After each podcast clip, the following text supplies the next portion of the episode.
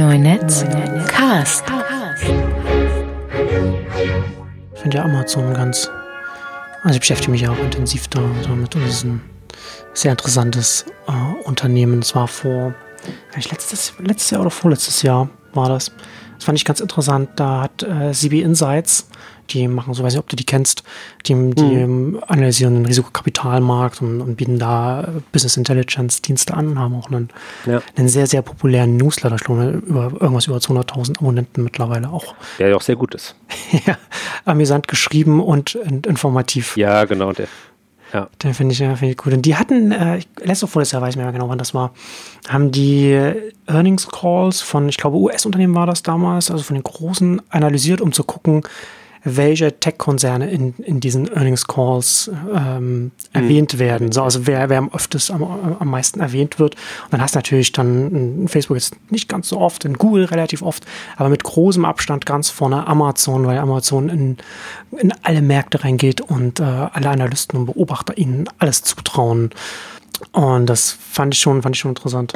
Klar, da ist ja schon, da reicht ja schon die Ankündigung, dass sie in einen Markt reingehen und sofort bricht, äh, bricht alles zusammen an Aktienkursen, was sich bisher da getummelt hat. Ähm. Ja, ne, aber vor allem ja auch in, in, Amazon ist ja auch so, wie es aufgestellt ist. Ähm, in, in, in, Google traut man jetzt auch vieles zu, aber dann jetzt, weiß ich nicht, in, in Healthcare reinzugehen, könnte man denen vielleicht noch zutrauen, aber weiß ich nicht, Restaurant, Auslieferung oder ähm, keine Ahnung, also bei, bei Amazon ja, habe hab ich den Eindruck, dass man denen alle Märkte zutraut, auch wenn es mehr, äh, wenn die Märkte gar keinen Sinn ergeben. Aber gerade auch, weil halt Amazon so breit aufgestellt ist. Hm. Finde ich auf jeden Fall interessant. Genau, und da wollen wir heute ein bisschen über so zwei mehr oder weniger Amazon-zentrische Themen reden, also zumindest Themen, die sich mit Amazon beschäftigen oder die, die, wo es um Amazon geht, über die man aber, die aber über Amazon hinausgehen, um es vielleicht mal so zu sagen.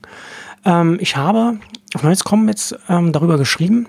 Ähm, da ist auch beim, die haben jetzt vor ein paar Tagen hat Amazon eine Konferenz gemacht, Remorse, wo sie sich mit so ein paar verschiedenen Themen beschäftigen. Ähm, und äh, im Rahmen dessen hat sich auch die BBC mit äh, Werner Vogels unterhalten, der ist der CTO bei Amazon. Und äh, Vogels ist maßgeblich dafür verantwortlich für äh, AWS, hat das da als Executive aufgebaut und äh, ist da auch als, als CTO da noch mit dafür verantwortlich und hat, ich glaube, Vogels ist so, würde ich jetzt sagen, die, die Nummer zwei nach Jeff Bezos. Also mir fällt keine Person im Management bei Amazon ein, die da auf einem ähnlichen Level steht, der man die ähnliche mhm. Aufgaben zugeteilt bekommen hat und die, die vergleichbare äh, Publicity hat. Na, also da sind jetzt, ist nicht so viel von Amazon-Managern jetzt in der Öffentlichkeit bekannt, die auch äh, Interviews geben und so weiter. Ähm, ja, und das, ich fand das, das Interview mit der BBC fand ich sehr interessant, weil ne, Amazon ja sehr stark klar ist ein, ist ein Online-Händler, Marktplatz, so, das ist das Zentrale, aber sie sind ja in den letzten Jahren, äh, also die Profite kommen ja von AWS. Das ist ja ein, ein Riesengeschäft, was sie da, in was sie da so ein bisschen reingestolpert sind. Absolut. Also das ist, ähm, also klar, dass es ein gutes Geschäft ist, aber ich glaube, sie sind selbst davon überrascht, wie gut das ähm, gelaufen ist und wie, wie sie da zum, zum unangefochtenen Marktführer da geworden sind. Also auch selbst Microsoft und Google häscheln da ja bis heute hinterher, auch was, nicht nur was die Funktion angeht, sondern was die Marktanteile angeht. Und ähm, weil Fokus von, von diesem AWS Erfolg herkommt. Ne? Und AWS so dieses Cloud Computing ist, On-Demand, Software as a Service, ganz viele haben tausende APIs, die sie darum rumbauen für ihre B2B-Kunden, die dann alles Mögliche auf AWS aufbauen. Ne? Also Netflix äh, setzt auf AWS für, für Hosting zum Teil und Airbnb und anderen auch ganz viele ganz klassische Unternehmen. Ne? Da kommt auch wieder eine Nachricht jetzt, um, so, so VW mit ihnen konkurriert und so. Genau, und sie auch selber noch, äh, das ja auch quasi immer noch erweitern und, und der eigentlich auch immer noch mehr in diese Plattformsachen reingehen. Am Anfang war das ja wirklich noch reines Cloud-Hosting, genau. also sprich, ja. wir äh, stellen dir äh, mega viele, mega günstige Server hin und alles andere machst du selber. Ähm, und mittlerweile graben sie ja letztlich auch viel von diesen Plattform-as-a-Service-Anbietern so nach und nach das Wasser ab oder drücken da halt, also bieten immer noch mehr integrierte Sachen an, ähm, was ja auch nochmal spannend ist und mit Sicherheit auch sehr, sehr lukrativ. Ja, da kommt halt irgendein Kunde und sagt, ich hätte gern das und dann, und dann setzt du das als Kleinteile API um und dann kann man das wie so ein Lego-System, kann man sich das dann so zusammensetzen und kann seine ganze Infrastruktur auf AWS und diesen ganzen APIs aufbauen. Und das ist ja so eine ganz spezielle Arbeitsteilung, die sich damit herausgeschält hat. Ne? Also man braucht jetzt nicht mehr den, den Serverraum, sondern man setzt auf diesen On-Demand-Ansatz von, von AWS, du hast schon gesagt, relativ günstig. Jetzt nicht so günstig, wie man jetzt einfach richtig konkrete Server dann äh, kaufen würde, aber im Gegensatz dazu günstiger als den eigenen Serverraum irgendwo zu betreiben und gleichzeitig extrem flexibel.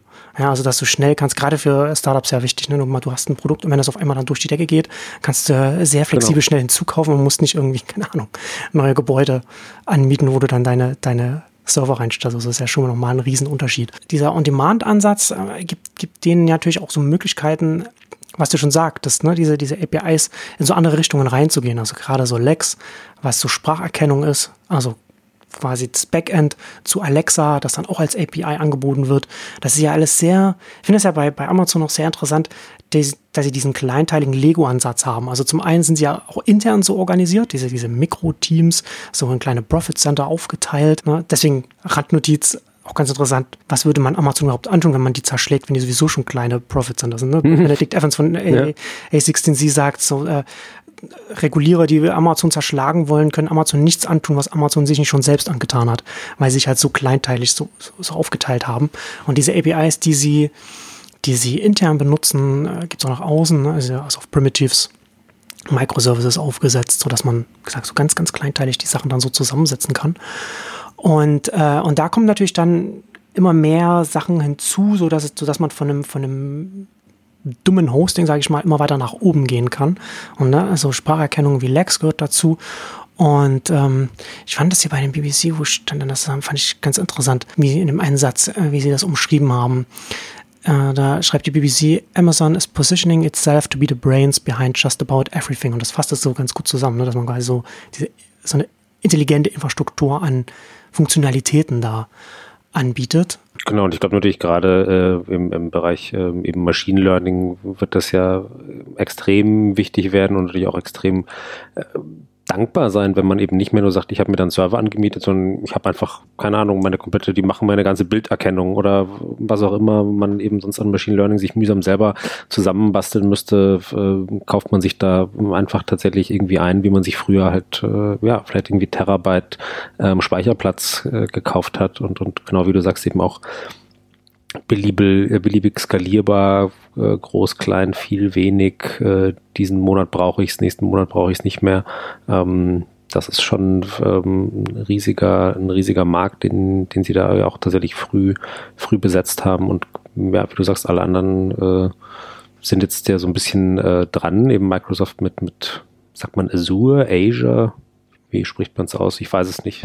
aber du weißt, aber genau, gehen so in die Richtung, aber eben halt, äh, ja, müssen da einfach äh, einen riesigen Rückstand aufholen, wenn sie es, wenn überhaupt schaffen. Ja, und es, ich, ich würde ja sogar noch, noch weitergehen, gerade so, so was so Machine Learning angeht, diese, diese Dinge, die ja, die selbstlernend sind, ne? also ja auch von, von Daten halt lernen können, gerade wenn man so richtig spricht, äh, von Spracherkennung. Das hat ja, ähm, das ist ja, das sind ja Systeme, die besser sind, je mehr sie benutzt werden. Ne? Also man kann ja als, selbst, selbst wenn man, äh, wenn es teuer ist und aufwendig ist, das selbst zu bauen, kommt man ja noch lange nicht an eine Qualität ran, die jetzt so ein Dienstleister wie ein Microsoft oder ein Amazon bereitstellen kann. Deswegen immer es immer Unternehmen geben wird, die draufsetzen. Also wer schon mal, keine Ahnung, die Spracherkennung in einem, in einem, in einem Volkswagen oder so ausprobiert hat, die sie, die sie selbst gebaut haben, so, äh, oder, oder die Touchscreens auch da. Ne? Das ist wieder ein anderes Thema. Aber da, da merkt man ja, dass ganz schnell, dass wie viel Arbeit auch in diesen ganzen Interfaces und diesen Technologien auch drinsteckt. Und wenn man das dann einfach günstig reinholen kann und auch flexibel reinholen kann, wo man nicht große Commitments eingehen muss am Anfang, ist das natürlich sehr, sehr äh, attraktiv. Und deshalb wird es in diesen Bereichen immer, also wird natürlich immer Unternehmen geben, die alles aus einer Hand machen. Apple als das große Beispiel. Ähm, aber ganz viel und, und natürlich auch ich glaube auch, dass deutsche Automobilhersteller immer auch ein Beispiel dafür sein werden, dass Unter wenn Unternehmen es selbst machen wollen und dann feststellen, dass sie gar nicht die Kompetenzen haben oder die Ressourcen, um das dann qualitativ auch so gut zu machen. Aber dass es immer auch in diesen Bereichen ein, einfach so eine Arbeitsteilung auch geben wird zwischen solchen SaaS-Anbietern und solchen, die solche Funktionen benutzen für ganz viele verschiedene Sachen. Genau. Und gleichzeitig ist es aber natürlich auch genau ja wieder was, was ähm, so monopolartige Strukturen immer weiter stärkt, weil natürlich eben derjenige, der das anbietet, ähm, natürlich seine äh, Machine Learning Kompetenzen immer weiter ausbauen kann, weil sein Datenschatz ähm, und, und sein, sein Pool, aus dem er das alles äh, basteln kann, natürlich immer noch äh, größer wird mit jedem Kunden, der eben sagt, ich äh, genau, ich fütter meine Sprachdateien, äh, Sprachdateien an dich. Äh, ich gebe dir meine Bilder, weil ich äh, möchte, dass du die Sachen erkennst, rausfilterst, äh, was auch immer. Ähm, das ist ja tatsächlich ja genau ein, ein großes äh, Wettbewerbsproblem, das man auch hat. Ne? Das natürlich genau in diesem, in diesem Bereich derjenige, der die der die Machine Learning Sachen bereitstellt ähm, und von den anderen mit Daten gefüttert wird, am Ende immer derjenige ist, der noch weiter profitiert und letztlich immer unersetzbarer wird und es immer schwieriger wird zu sagen, jetzt machen wir es doch selber. Ja, auf jeden Fall. Also das, das stimmt, sehe ich auch so. Äh, ich würde aber in dem Bereich dann schon sagen, dass also dass, dass es eine Zentralisierungstendenz auf jeden Fall gibt, ne? auch wenn man sagt, Machine, Machine Learning, äh, Datenskaleneffekte, ne? dass, dass man, dass eben, dass mehr Daten besser sind, dass er dieses verstärkt, je mehr man da hat. Was auch wieder auf den Anwendungsfall jeweils ankommt, was auch nicht immer äh, gleich stark zutrifft.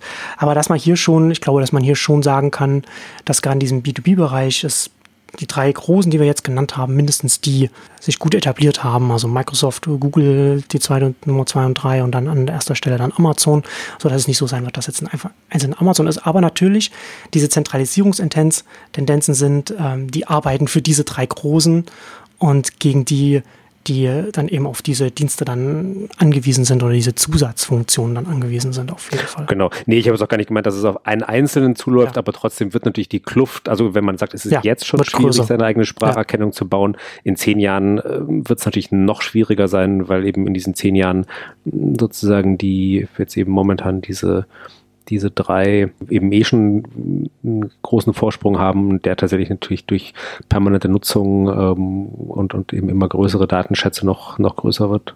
Ja, genau. Und der Vorsprung wird immer größer. Ne? Also das ist das dann, das ist auf jeden Fall interessant. Also, und dann kommen wir ja von dieser Arbeitsteilung her auch zu einem, zu einer interessanten Frage, mit der ich mich auch auf Neunetz komme und jetzt auch äh, vor kurzem im Neunetz im Tag beschäftigt habe und worüber wir jetzt hier auch nochmal so ein bisschen reden wollen.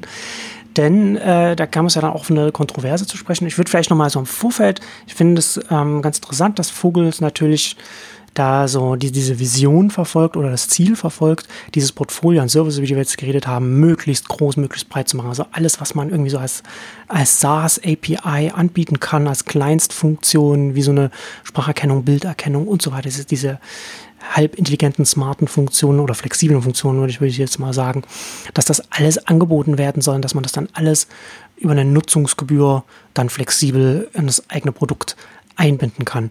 Und vor dem Hintergrund ergibt es natürlich Sinn, diese Position, die er vertritt. Er sagt, das ist alles wie so ein AWS und wie ob man jetzt bei uns, was man jetzt bei uns hostet, was die jeweiligen dann mit diesen Funktionen, die wir anbieten, mit diesen Tools, mit diesen Technologien, was dann die unsere Kunden damit machen, das ist nicht damit müssen wir uns nicht auseinandersetzen. Das ist nicht unser, unser Problem. Hm. Ja, also wie der, der Waffenhersteller, der, der, der der dann sagt, die Waffe kann für den Sport benutzt werden und kann auch für was anderes benutzt werden. Hm. Oder ich, ich glaube, sein, sein Ding war ja sogar noch eins früher, ja, ja. der sagt, wir sind quasi der Stahlwerk und ob aus dem Stahl dann ein, was war sein Dings, Baby-Inkubator ja, genau. äh, oder eine Waffe hergestellt wird. Ähm, das, das, quasi, das, kann man dem Stahlwerk nicht, nicht anlasten. Aber genau, du hast es ja, schon ganz gut gesagt. Äh, man könnte dich noch einen Schritt weitergehen und sagen, na ja, der Waffenhersteller, da kann man ja auch natürlich sagen, eine Waffe kann äh, zu ganz äh, ähm, un schlimmen äh, Zwecken eingesetzt werden oder zu, zu höchst kriminellen. Da kann der Waffenhersteller auch erstmal nichts dafür. Trotzdem sind natürlich eben zum Beispiel schon mal Waffenexporte ja in irgendeiner Form äh, reguliert. Ja. Man kann als Beispiel, weiß ich nicht, äh, was man noch äh, nehmen könnte, ähm, äh, Opium ähm, kann natürlich in der Medizin als, äh, als Schmerzmittel ähm, sehr, sehr gut wirken in den Händen eines nicht sehr verantwortungsbewussten jungen Menschen ist es vielleicht nicht so gut, deswegen äh, hat man sich irgendwann entschieden, nee, es wird nicht äh, am Automaten auf der Straße verkauft, sondern ist, ähm, ist reguliert. Also er tut ja so ein bisschen so, als, als wäre das der einzige Fall, wo es sozusagen so eine, so eine zwei zwei Möglichkeiten gibt, äh, hm. dass man dann immer sagen müsste, nee, wenn, wenn man beides damit anfangen kann, dann muss es freigegeben sein. Das stimmt natürlich äh, eben auch nicht, sondern die Gesellschaft überlegt sich das ja schon immer wieder einzeln. Was, was wird äh, frei zugänglich gemacht? Wo ist der Hersteller in der Verantwortung und wo nicht? Ja, Ja, wobei, wo du das jetzt so gesagt hast, ist mir jetzt gerade erst so richtig aufgefallen, warum er das Beispiel so gewählt hat, weil er sich ja nicht als Hersteller sieht von Waffen oder von irgendwas anderem, sondern das Stahlwerk ist ja noch das, was nochmal davor sitzt. Also ne, was, was ja erst den Rohstoff liefert, aus dem dann Waffen oder Babyinkubatoren oder was auch immer dann gemacht wird. Ne? Und das ist natürlich dann, also es ist ein sehr plakatives Beispiel. Genau, also es ist nochmal noch mal eine Stufe, eine Stufe früher und, und natürlich noch vielseitiger eben genau. Also eine ja. Waffe ist ja schon sozusagen, da ist der, der Zweck, äh, also klar, man kann immer noch sagen, die kann man zum Morden verwenden oder als äh, Sportschütze. Ähm, aber bei Stahl oder sozusagen eben ist sie natürlich, ist natürlich noch viel äh, undefinierter und noch viel vielseitiger, was damit passieren kann. Ähm, deswegen ist es natürlich tatsächlich mm, aus seiner Sicht äh, ein, ein, ähm, ein hilfreicher Vergleich, äh, weil er das unterstreicht, was er sagen möchte. Und mm, aber auch objektiv natürlich tatsächlich der richtigere Vergleich, muss man, muss man ja auch sagen, weil er eben tatsächlich diese äh, solche Dienstleistungen natürlich tatsächlich sehr flexibel einsetzbar sind. Genau, und der, wie gesagt, in der ganzen Wertschöpfungskette, daher diese ganzen kleinteiligen AWS APIs und auch das Machine Learning dann ja ganz, ganz am Anfang steht und dann man das dann benutzt und dann darauf dann die Produkte baut und dann mit den Produkten und die Produkte dann wieder nach links und nach rechts gehen können. Ähm, es, habe da jetzt, seit, seit ich das gelesen habe, ja, wie gesagt, ich habe da äh, schon im, im Tag-Podcast ein bisschen laut drüber nachgedacht und dann nochmal auf Netzcom drüber geschrieben und jetzt reden wir nochmal so drüber. Und ich finde das echt ein faszinierendes Thema, weil ich nicht zu einer endgültigen Position komme, wie ich dazu stehe. Ich bin da sehr hin und her gerissen. Ähm, es gibt ja Argumente für und gegen seine Position. Ich habe das da dann äh, auch dann, äh, aufgeschrieben, so ein bisschen aus meiner Sicht so ein bisschen versucht zusammenzufassen. Und dass man, ähm, also für, was für seine Position spricht, dass diese On-Demand, so was ich gesagt habe, das ist natürlich, dass man das schon, dieses simple Hosting für AWS genau das gleiche ist, ob man jetzt, ob man, oder ob man jetzt im, im Stack höher geht. Also was jetzt, wenn man zum Beispiel sagt, jetzt ein Airbnb setzt auf AWS, dann hat AWS ist nicht dafür verantwortlich, wenn auf Airbnb wiederum jemand einen anderen betrügt, oder, ne? oder irgendwas. Hm. Ja, oder generell äh, für das, äh, für den, für die Wohnraumprobleme in, äh, in Großstädten weltweit. Genau, genau, sehr gut. Ja, stimmt, das ist äh, noch, äh, noch besser. Das kann man ja nicht so von, man kann nicht die Kette 20 Schritte nach unten gehen und dann beim Hoster landen. Das ergibt ja, das ergibt ja keinen Sinn. Und natürlich ist es, was er auch sagt, er sagt ja auch, das ist eine Aufgabe dann der, der Regierung dann zu regulieren, was dann mit diesen Einsatzzwecken, mit den, mit den endgültigen Produkten, die man dann aus dem Machine Learning, aus der, aus der Videoerkennung dann gewinnt, was damit passiert. Na, also das, das, das Hauptproblem hier, weil die Kontroverse ist ja jetzt hier in diesem Fall, dass ähm, Amazon auch Bilderkennung bzw. Videoerkennung anbietet, bei die man nutzen kann, um aus Videomaterial Gesichter zu erkennen und Fotos zum Beispiel zuzuordnen, was, was Polizei benutzen kann, was dann auch so na, auch eine, eine, Diktatur für Massenüberwachung zum Beispiel benutzen könnte, um das mal richtig ins, ins Extreme zu führen, wo hm. es dann halt hingehen kann. Und ähm, da sagt er, und da hat er ja auch recht, ne, das ist eine Aufgabe der Regierung, dann äh, zu schauen, wie solche Technologien dann reguliert werden oder der Einsatz, der Einsatzzweck. Und wie so ein, wie zum Beispiel auch eine US-Regierung dann auch US-Unternehmen dann Auflagen zum Beispiel geben kann, was die Zusammenarbeit mit ausländischen Regierungen, vielleicht gerade demokratisch nicht geführten Regierungen angeht, sodass zum Beispiel ein, ein Amazon als Dienstleister jetzt nicht einer Diktatur Gesichtserkennung als, als API zur Verfügung stellen darf oder Videoerkennung so. Ne?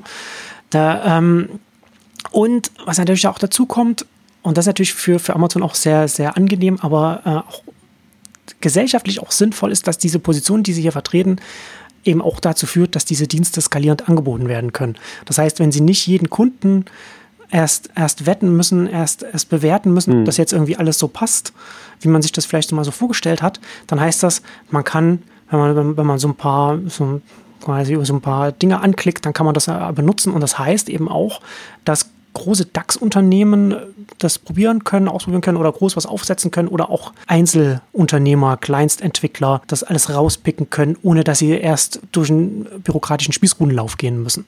Na, das hat ja auch extrem Vorteile, so etwas, dass die ganze Bandbreite von so etwas auch abgedeckt werden kann. Ich glaube, das ist auch so ein Punkt, das darf man nicht vergessen, wenn man über die Nachteile nachdenkt, weil es eben auch extreme Vorteile hat, auch für die, für die hm. Gesamtwirtschaft. Und äh, so, dann sind wir bei den, bei den Pro-Punkten schon fast durch. Was hatte ich noch aufgeschrieben? Und ähm, ein Problem natürlich auch, dass wenn man sagt, je mehr sich Amazon auch selbst Regeln auferlegt, wer irgendetwas benutzen darf von diesen AWS-APIs, von diesen ganzen Bausteinen, desto mehr wird so ein, auch so ein Marktführer ja auch zu einem Gatekeeper für bestimmte Funktionen. Ne? Also wenn jetzt zum Beispiel jetzt, könnt ihr Amazon ja auch hingehen und könnte sagen, jetzt können äh, alle weiß ich nicht, deutsche Automobilbauer jetzt nicht mehr auf das Ganze zugreifen, was wir hier an Machine Learning anbieten, weil wir unser eigenes selbstfahrendes Lieferfahrzeug bauen und wollen keine Konkurrenz oder irgendwas. Also sehr, also unabhängig davon, dass das Strategie alles keinen Sinn ergeben würde, aber nur mal so als so ein, so ein Beispiel, weil Klar. ich glaube, das, wird, das unterschätzt man ja auch oft, wie viele auch deutsche Unternehmen auf unterschiedlichste AWS-APIs setzen. Also ich glaube, ich wäre sehr überrascht, wenn es noch viele DAX-Unternehmen gibt, die nicht an irgendeiner Stelle auf AWS setzt, mhm. ob es jetzt irgendwie so ein simples S3-Hosting ist oder wirklich tiefe Integrationen mit, keine Ahnung, 500 APIs, die man an verschiedenen Stellen an, eingebaut hat. Ja.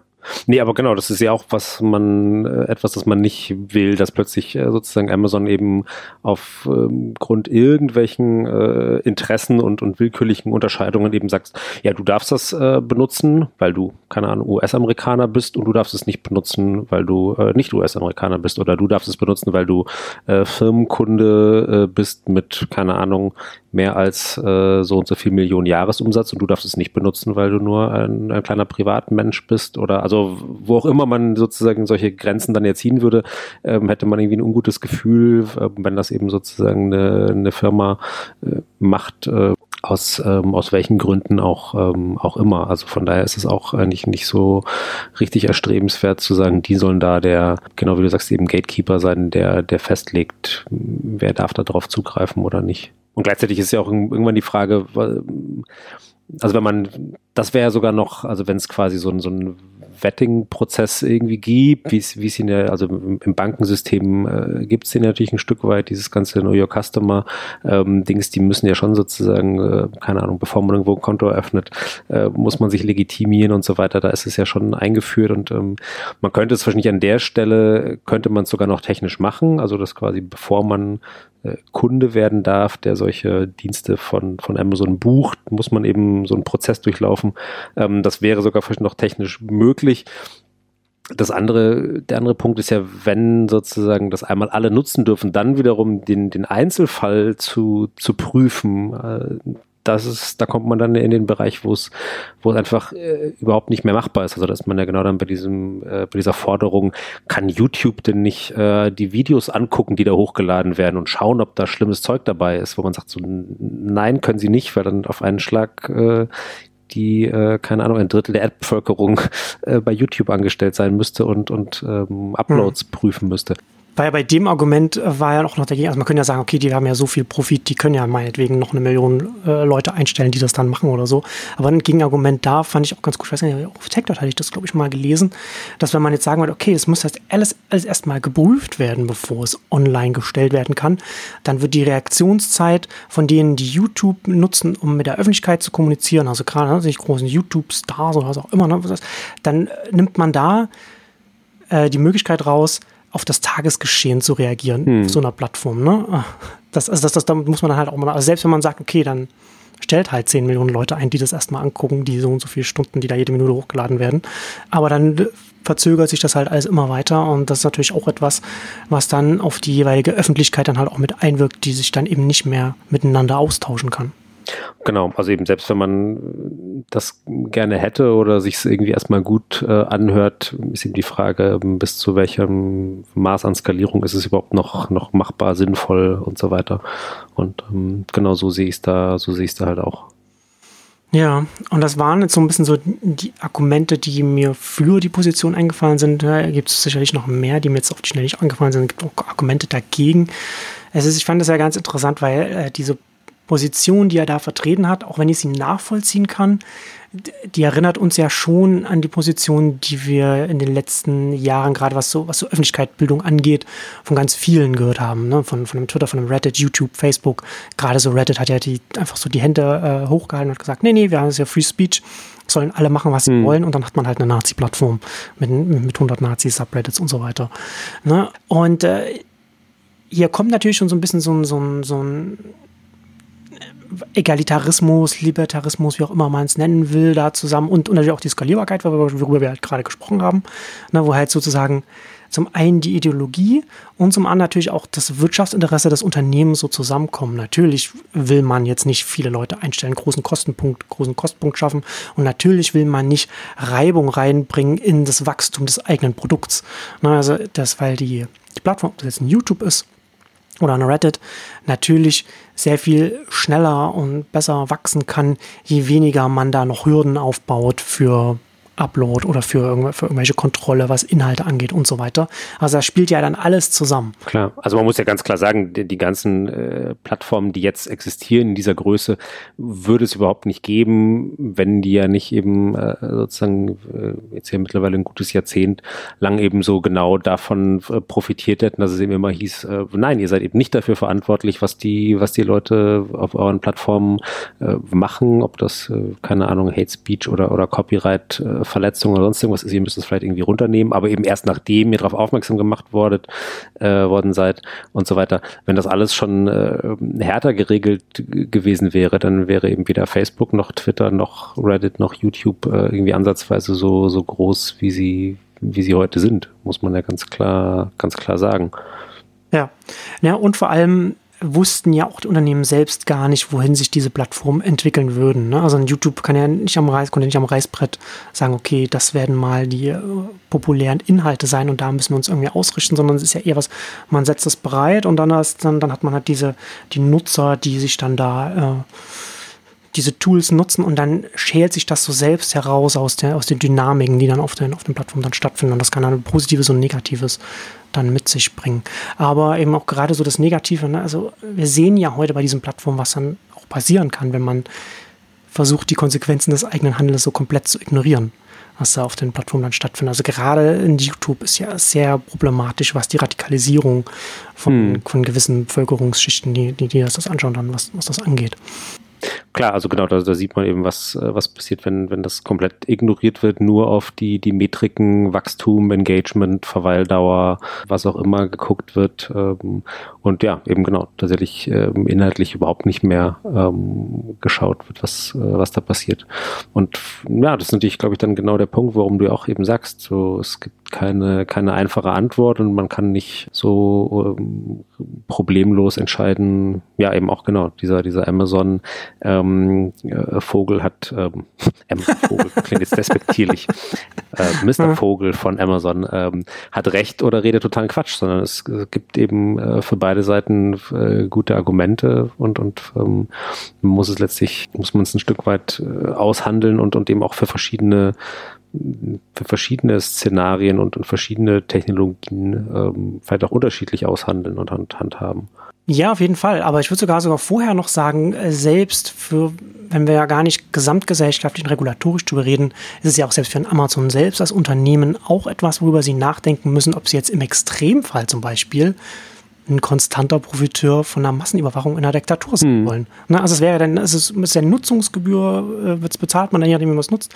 Und dann äh, also wie, wie, wie will das sein? Also ich würde mich interessieren, wie ein Jeff Bezos in seinem jährlichen Letter an die Share Letter äh, freudestrahlend erzählt, wie viel, äh, weiß ich nicht, die Chinesen zum Beispiel gerade dafür bezahlen, um, um ihre ganze hm. Bild, ihre ganze, äh, ihre, ihre Milliarden äh, Bewohner da über Amazon überwachen zu lassen. Ne? Also das hat, das hat ja auch eine Image-Auswirkung. Ich weiß nicht genau, wie, inwiefern das dann, wie weit das dann gehen wird, aber ich glaube, dass da auch jetzt der, dass, dass Werner Vogels da auch so ein bisschen da so das nicht zu Ende gedacht hat, wo das hinführen kann. Also natürlich, ne, klar, in einem US-Regierung, äh, US-amerikanischen Kontext wird, wird natürlich dann ab, ab einem bestimmten Punkt auch die Regierung dann auch so einen Cut hin einziehen. Aber es ist ja auch in den USA ja auch ein Thema, ne, welche Dienste jetzt in, in, Amazon, auch bei Google ist ja genau das gleiche Thema, sie jetzt der, den, den Strafverfolgungsbehörden in den USA zur Verfügung stellen oder auch gerade mhm. den Immigrationsbehörden, die an der, die an der Grenze fragwürdige Dinge tun.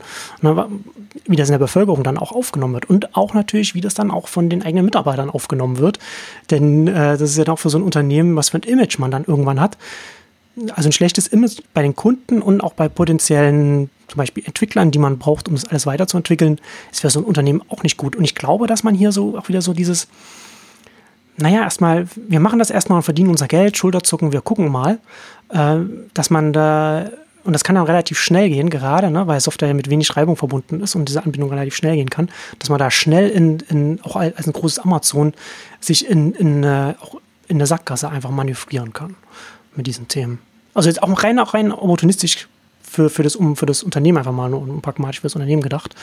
Und dann kommen wir, was du schon sagtest, dann auch zu den, zu den gesellschaftlichen Fragen. Ich habe mich dann in diesen bei diesem Themenfeld, als ich darüber nachgedacht habe, ist mir dann ähm, bewusst geworden, dass man letzten Endes als Gesellschaft mehr darüber nachdenken muss, als Öffentlichkeit und auch als, als Regierungen, wenn es um Regulierung geht, dass wir uns mehr Gedanken darüber machen müssen, wo in dem Stack von der, Techn von, von der jeweiligen Technologie wir mit der Verantwortung reingehen oder sagen, ab hier gibt es Haftungsansprüche, Verantwortung in welche Richtung immer, ne, wie, wie auch immer das dann aussieht. Denn ähm, Interessant ist ja, oder interessant, eher traurig, ist es ja aktuell so, dass wir so in Deutschland, also so europaweit, gerade so auf so einem Weg sind, haben wir ja hier ja auch schon drüber gesprochen, wo es Urheberrecht ist da immer besonders vorne, so Vorreiter, Avantgarde, was die ganze, was die ganze Kontrolle angeht. Und da sind wir ja so ein bisschen so hm. regulatorisch hm. auf dem Weg, dass alle für alles haften. Ne? Und dass wir da, das sind wir ja, ich, ich hatte geschrieben, dass wir nur noch zwei Richtlinien davon entfernt sind, dass, dass man hier als, als klassischer Webhoster hier in Europa für alles verantwortlich ist, was auf dem Shared Hosting passiert, also die, die Foren und, und Blogs und so weiter. Also ist ja nicht mehr weit davon entfernt, dass man, dass man da an so einen Schritt kommt. Und das, das kann es ja nicht sein. Nee, also weil das ja auch eben genau das, äh, das Problem äh, nicht wirklich löst, sondern gleichzeitig, und äh, aber genau wie du sagst, haben wir schon drüber gesprochen, halt natürlich immer die, die bestehenden Größenverhältnisse äh, irgendwie zementiert und, und ähm, letztlich hat ja äh, wahrscheinlich nichts ähm, den, den, ähm, den Werbemarkt, äh, Online-Werbemarkt eben für, für Facebook und für Google so schön äh, zementiert wie jetzt die, die Datenschutz, äh, die Datenschutzgrundverordnung zum Beispiel, ne, wo man einfach mhm. äh, irgendwie sagt, so ja, die, klar, für die Großen ist es auch immer irgendwie nervig und lästig, aber äh, in einem viel kleineren Maß ja. äh, im Verhältnis. Es macht ja einen Unterschied, ob lästig oder das Geschäft komplett ruinierend. Genau. ja. ja. Sollen wir noch über unser zweites schönes Amazon-Thema sprechen? ja, haben wir jetzt relativ lange schon drüber gesprochen, können wir ja kurz noch ansprechen. Finde ich, fand ich auch ganz interessant. Jetzt die Tage hatte BuzzFeed News da einen Artikel äh, gebracht über so, so ein Marktplatzetikett, das jeder Amazon-Shopper schon mal gesehen hat, so Amazon's Choice. Und das ist, äh, die Überschrift fasst eigentlich schon zusammen. Amazon's Choice ist ein Algorithmic Mess.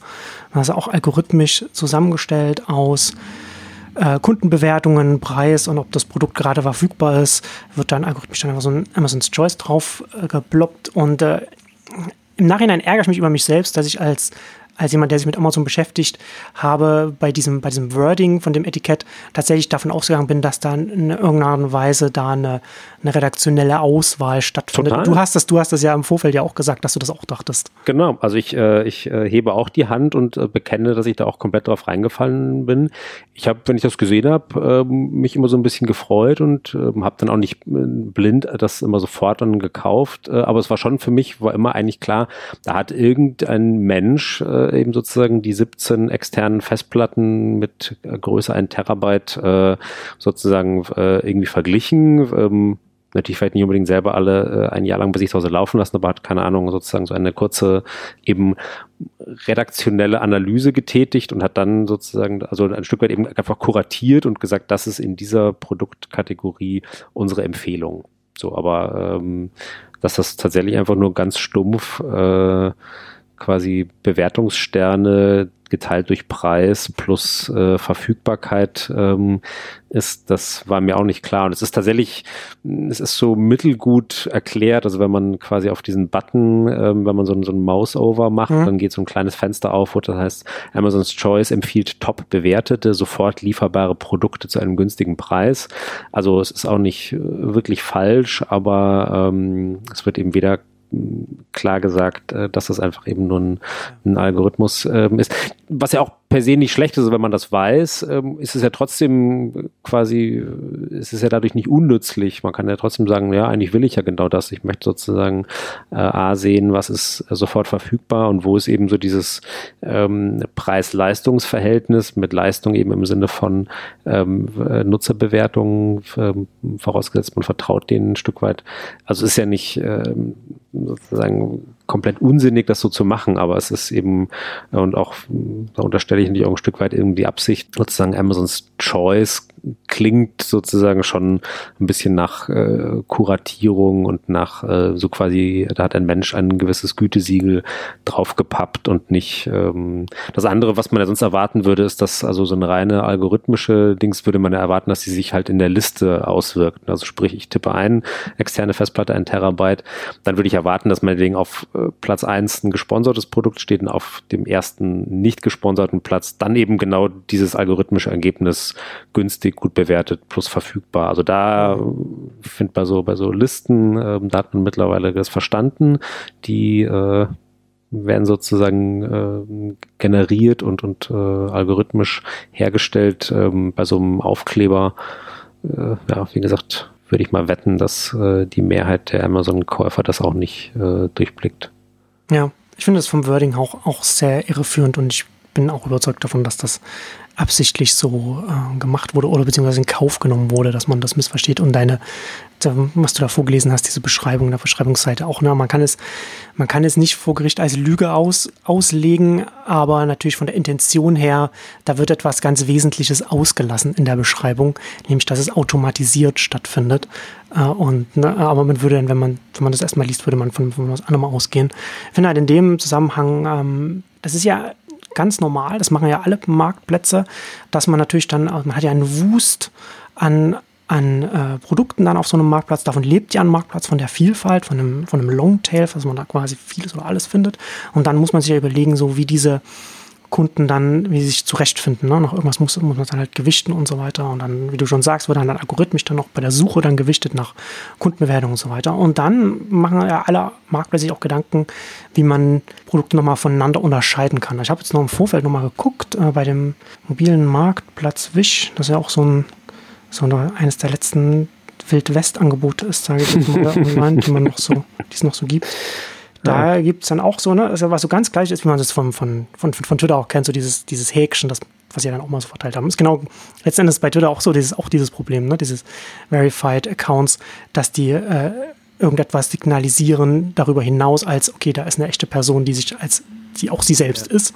Und das, das hat der Twitter jetzt auch dieses Problem, dass man, dass äh, Kunden oder Nutzer davon ausgehen, dass da Twitter dann irgendwie Stamp of Approval quasi so den, äh, da gegeben haben, weil auch schwierige Personen, sage ich jetzt mal, dieses Häkchen bekommen haben. Und so ein, so ein Häkchen äh, bei Wish gibt es dann auch und da steht dann äh, verifiziert von Wish-Käufern. Und da sieht man dann, wenn man da draufklickt, das Produkt erhält durchgehend hohe Zufriedenheitswerte von unseren Käufern. Und dann hat man noch so ein, so ein schnellerer Versand unten drunter. Gibt es dann auch meistens dann noch dazu.